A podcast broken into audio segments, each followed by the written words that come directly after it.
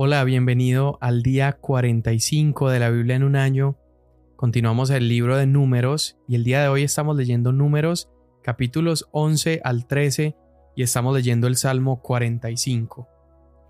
Y dice así números 11.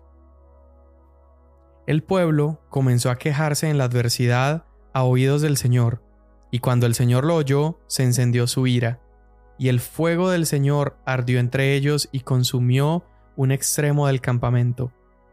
Entonces el pueblo clamó a Moisés, y Moisés oró al Señor, y el fuego se apagó.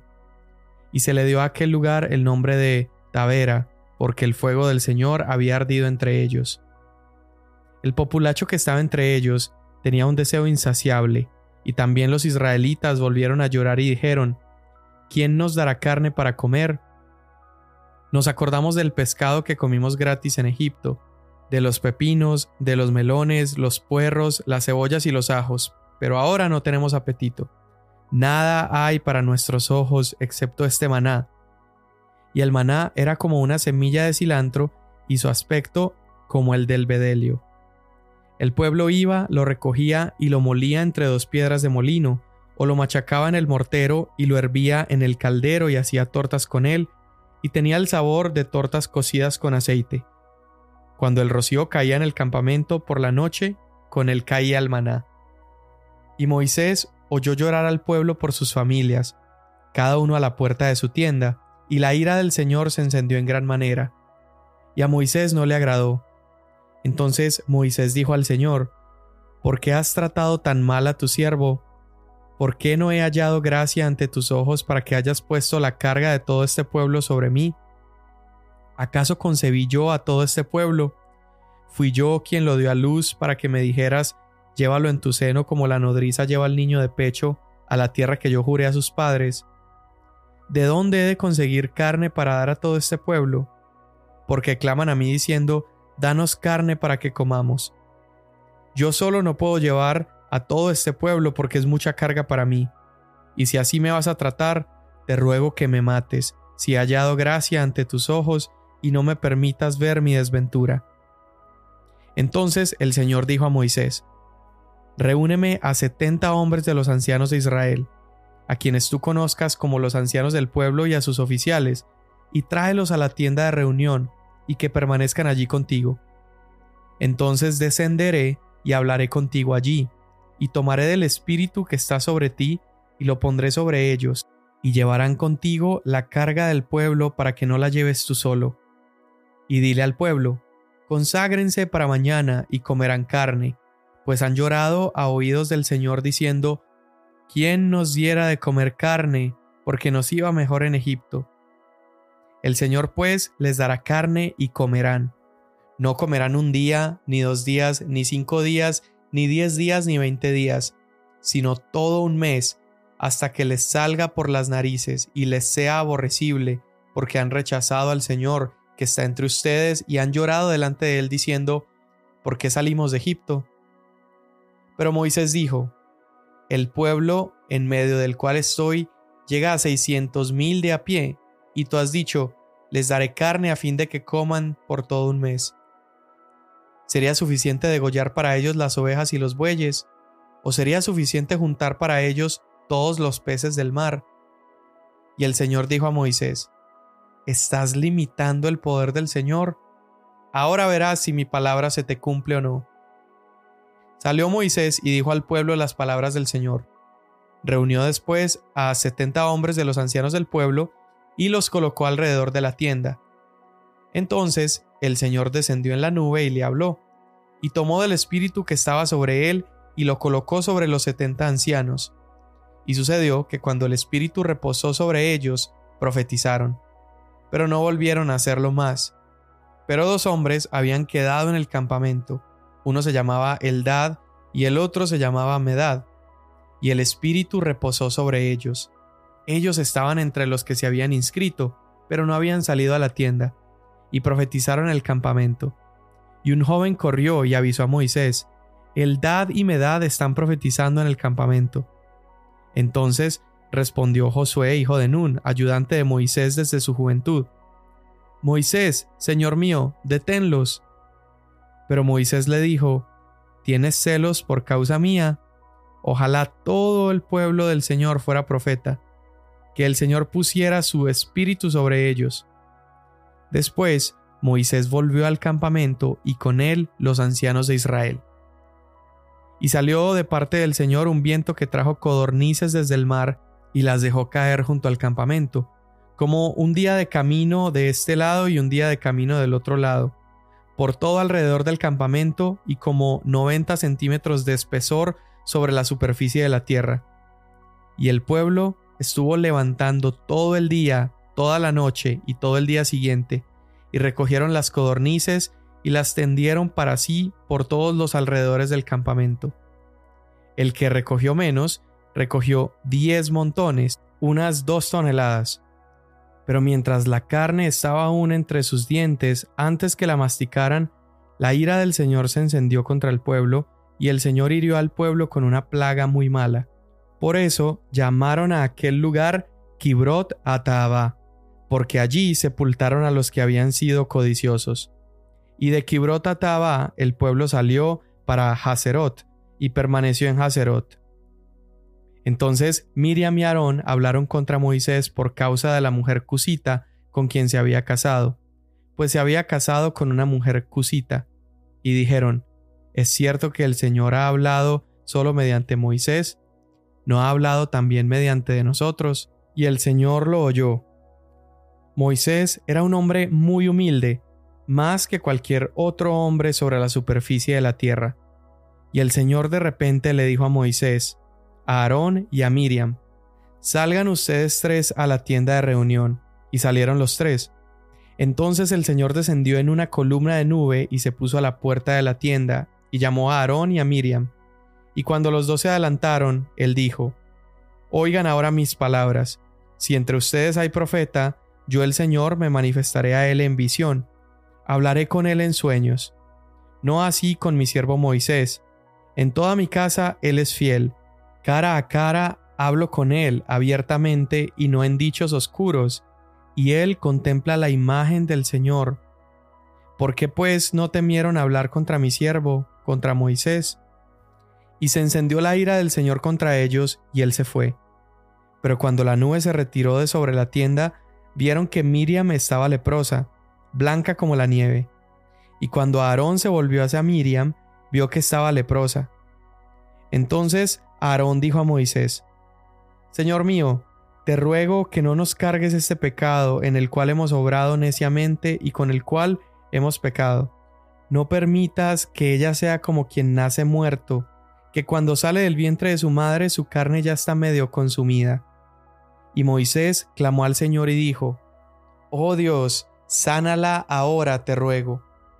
Pero el Señor respondió a Moisés, Si su padre le hubiera escupido a ella en el rostro, ¿no llevaría su vergüenza por siete días? Que sea echada fuera del campamento por siete días, y después puede ser admitida de nuevo.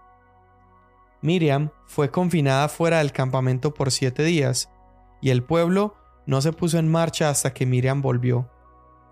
Después el pueblo salió de Hazerot y acampó en el desierto de Parán.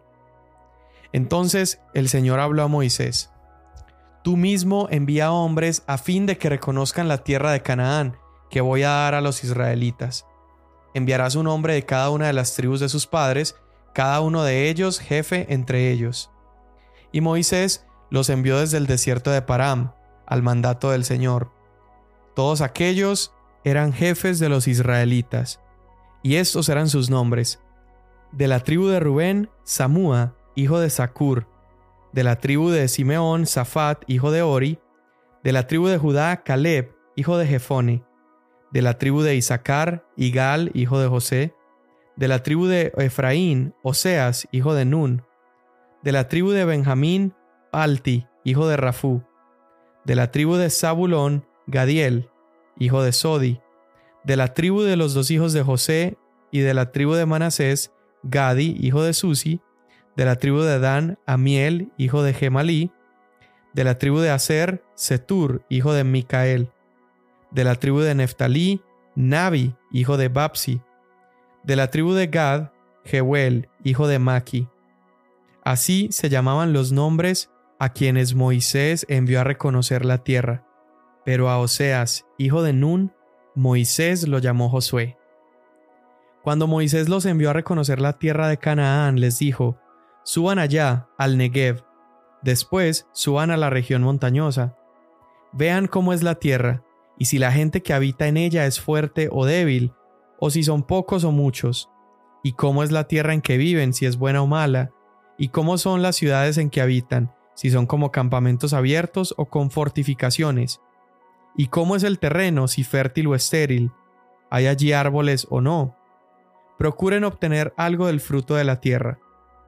Aquel tiempo era el tiempo de las primeras uvas maduras. Entonces ellos subieron y reconocieron la tierra desde el desierto de Sin hasta Rehob, en Lebohamat, y subieron por el Negev y llegaron hasta Hebrón, donde estaban Aimán, Sesai y Talami, los descendientes de Anac. Hebrón fue edificada siete años antes que Zoán en Egipto.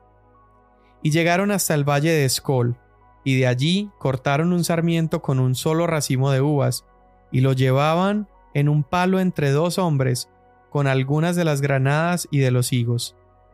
Aquel lugar se le llamó Valle de Escol, por razón del racimo que los israelitas cortaron allí.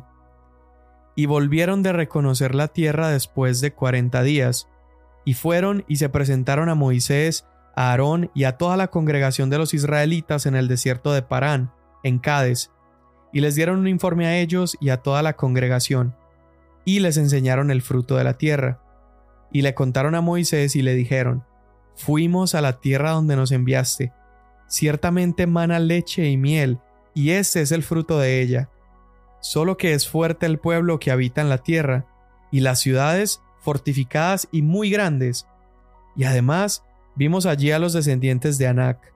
Amalek habita en la tierra del Negev, y los hititas, los jebuseos y los amorreos habitan en la región montañosa, y los cananeos habitan junto al mar, a la ribera del Jordán. Entonces Caleb calmó al pueblo delante de Moisés y dijo, Debemos ciertamente subir y tomar posesión de ella, porque sin duda la conquistaremos. Pero los hombres que habían subido con él dijeron, No podemos subir contra ese pueblo, porque es más fuerte que nosotros y dieron un mal informe a los israelitas de la tierra que habían reconocido, diciendo, La tierra por la que hemos ido para reconocerla es una tierra que devora a sus habitantes, y toda la gente que vimos en ella son hombres de gran estatura. Vimos allí también a los gigantes. Los hijos de Anac son parte de la raza de los gigantes, y a nosotros nos pareció que éramos como langostas, y así parecíamos ante sus ojos. Salmo 45 Rebosa en mi corazón un tema bueno. Al rey dirijo mis versos. Mi lengua es como pluma de escribiente muy ligero. Eres el más hermoso de los hijos de los hombres. La gracia se derrama en tus labios. Por tanto, Dios te ha bendecido para siempre. Prepara tu espada sobre el muslo, oh valiente, en tu esplendor y tu majestad. En tu majestad cabalga en triunfo por la causa de la verdad, de la humildad y de la justicia. Que tu diestra te enseñe cosas tremendas, tus flechas son agudas, los pueblos caen debajo de ti. En el corazón de los enemigos del rey están tus flechas. Tu trono, oh Dios, es eterno, y para siempre cetro de equidad es el cetro de tu reino. Has amado la justicia y aborrecido la iniquidad. Por tanto, Dios, tu Dios, te ha ungido con óleo de alegría más que a tus compañeros. Todas tus vestiduras están perfumadas con mirra, aloe y casia. Desde palacios de marfil te han alegrado con instrumentos de cuerda. Hijas de reyes hay entre tus damas nobles. A tu diestra, en oro de Ofir, está la reina.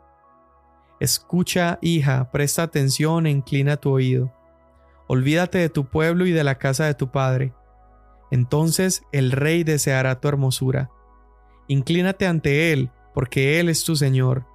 Y la hija de Tiro vendrá con presentes, los ricos del pueblo suplicarán tu favor. Toda radiante está la hija del rey dentro de su palacio, recamado de oro está su vestido. en vestido bordado, será conducida al rey. Las vírgenes, sus compañeras que la siguen, serán llevadas a ti. Serán conducidas con alegría y regocijo, entrarán al palacio del rey. En lugar de tus padres estarán tus hijos, los harás príncipes en toda la tierra. Haré que tu nombre sea recordado por todas las generaciones. Por tanto, los pueblos te darán gracias eternamente y para siempre.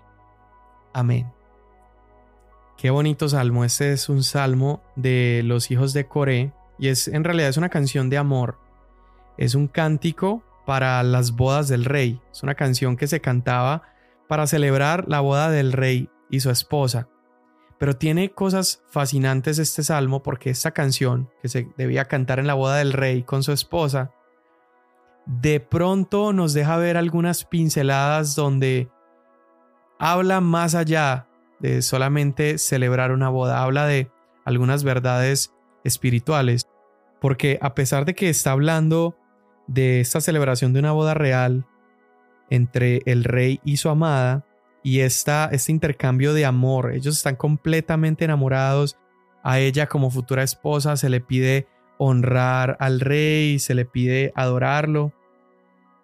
Pero el lenguaje nos deja ver algo más allá. El salmo es como si estuviera relatando de una manera profética también el reinado glorioso de Jesús, ese Mesías que había sido prometido para el pueblo como un rey definitivo y como el esposo para una iglesia santa. Mira lo que dice el Salmo, por ejemplo, en el verso 2, dice que está hablando del hombre más deseable de los hijos de los hombres, ese es Jesús. Está hablando en el verso 4 acerca de la causa de este rey y dice que es la justicia, la verdad y la humildad. Tres cosas que caracterizan a Jesús, nuestro rey. En el verso 6 está diciendo que Él siempre derrota a sus enemigos y que su trono dura para siempre.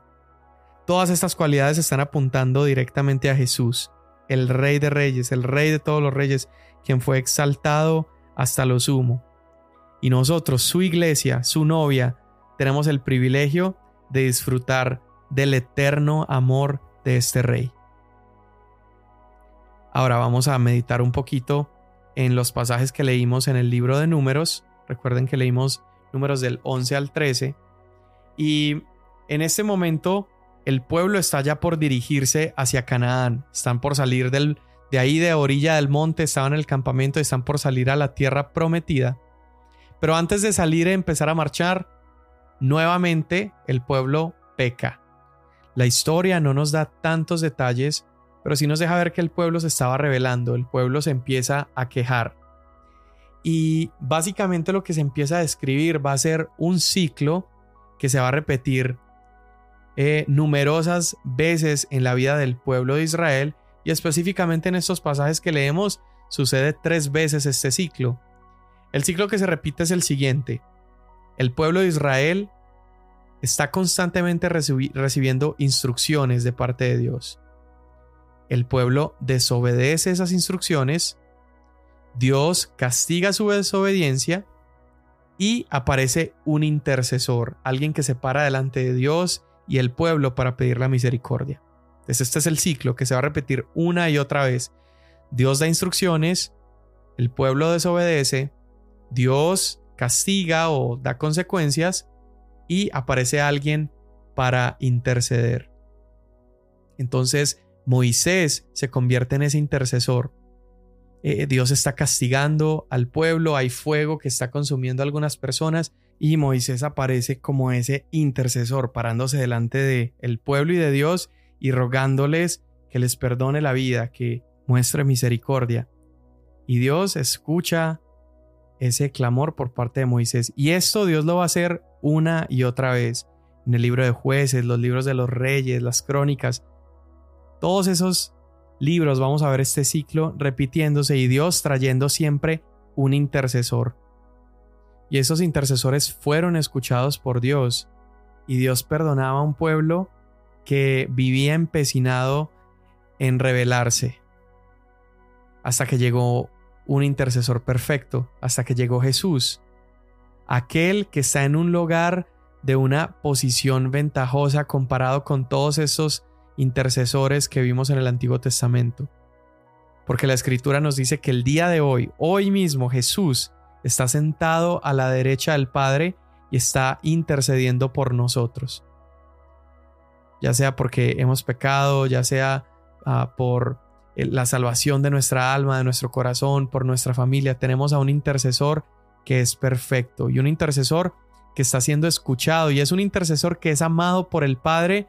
Y déjame decirte una cosa, Dios cumplirá el clamor del corazón de su Hijo.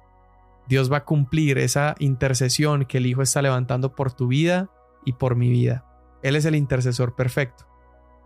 A diferencia, por ejemplo, de un Moisés que está intercediendo, pero Moisés está rendido, Moisés está exhausto.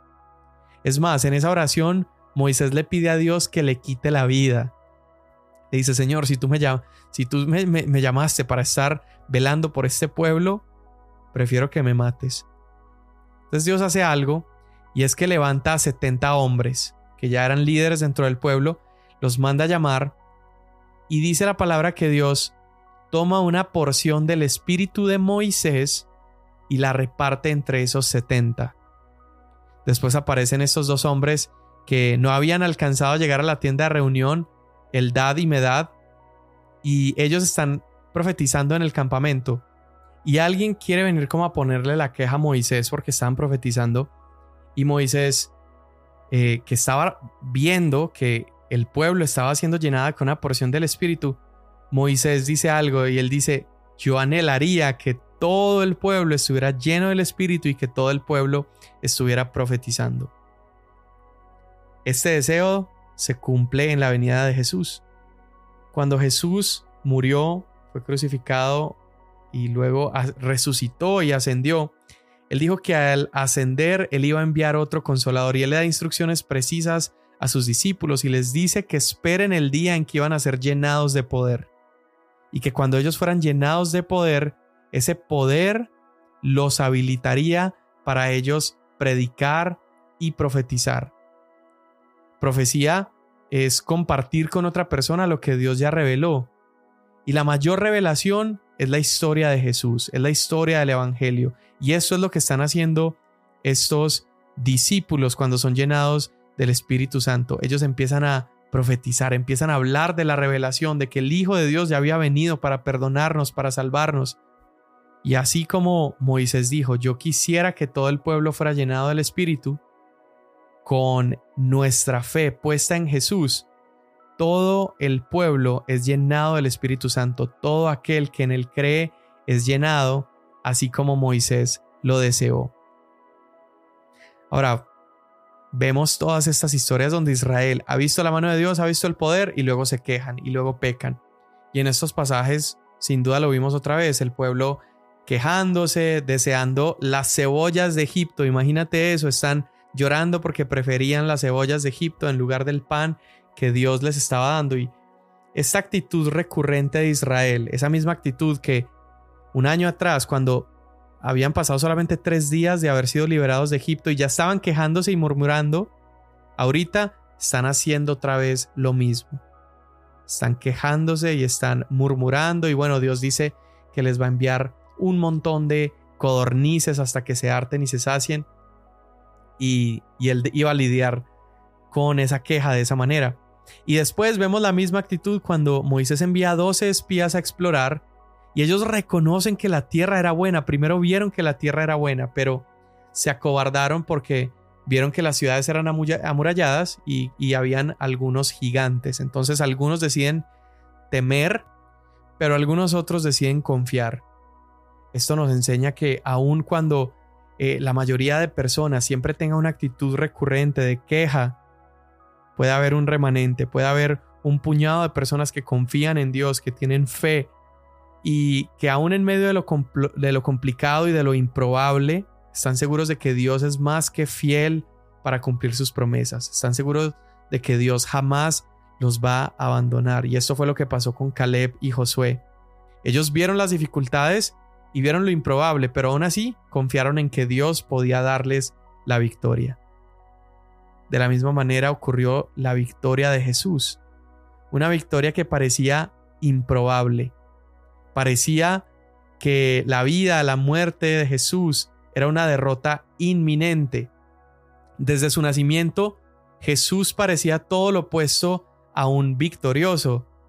Ponte a pensar, nació humildemente, nació en un establo, sin realeza, sin entrenamiento militar, sin poder eh, socioeconómico, murió como un criminal, es juzgado con los peores de los pecadores, pero Dios usó esta situación que parecía desfavorable para él demostrar que él se glorifica en las improbabilidades.